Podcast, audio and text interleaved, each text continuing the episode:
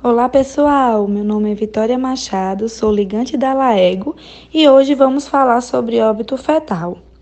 É definido segundo a décima revisão da Classificação Internacional de Doenças, CID-10, da Organização Mundial de Saúde em 2008, como a morte de um produto da concepção antes da expulsão ou da extração completa do corpo da mãe, independentemente da duração da gravidez. Indica o óbito o fato do feto, depois da separação do corpo materno, não respirar nem apresentar nenhum outro sinal de vida, como os batimentos do coração, pulsações do cordão umbilical ou movimentos efetivos dos músculos de contração voluntária.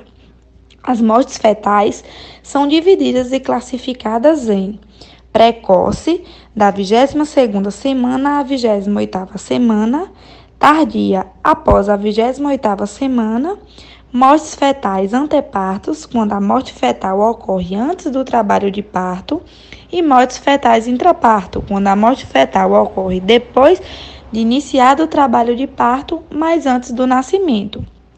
Estudos calculam que ocorram anualmente cerca de 2,6 milhões de óbitos fetais, entre os quais 98% ocorrem em países de baixa e média renda. Sendo assim, estima-se que a maior parte seja provocada por causas preveníveis. Alguns fatores de riscos têm sido associados com a morte fetal, entre eles idade materna superior a 35 anos, multipariedades, perdas fetais anteriores, doenças prévias como hipertensão arterial e diabetes mellitus, gemelalidade, anomalias cromossômicas fetais, tabagismos, infecções de origem bacterianas e virais, causas externas, ausência ou má qualidade da assistência ao pré-natal e deficiência no acompanhamento intraparto. Vários fatores de risco têm sido descritos para o óbito fetal na literatura mundial, Sabendo-se que a etiologia é multifatorial, envolvendo uma gama de fatores culturais, biológicos e pertinentes à qualidade da assistência à saúde prestada. O diagnóstico de óbito fetal é realizado a partir da ausência dos batimentos cardiofetais na ultrassonografia, parada dos movimentos fetais, idade gestacional e altura uterina incompatível, diminuição do peso corporal.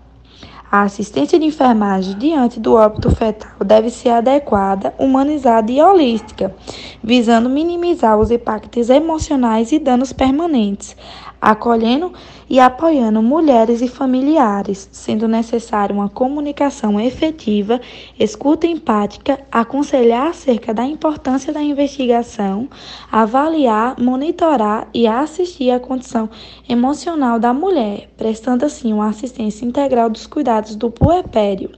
Diante disso, a investigação dessas mortes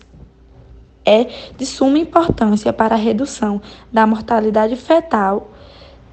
que dá visibilidade a altas taxas de mortalidade no país, contribuindo para melhorar os registros do, dos óbitos e a adoção de medidas de prevenção em causas evitáveis pelo serviço de saúde. Esse foi nosso tema de hoje. Obrigada por nos ouvir e até o próximo episódio.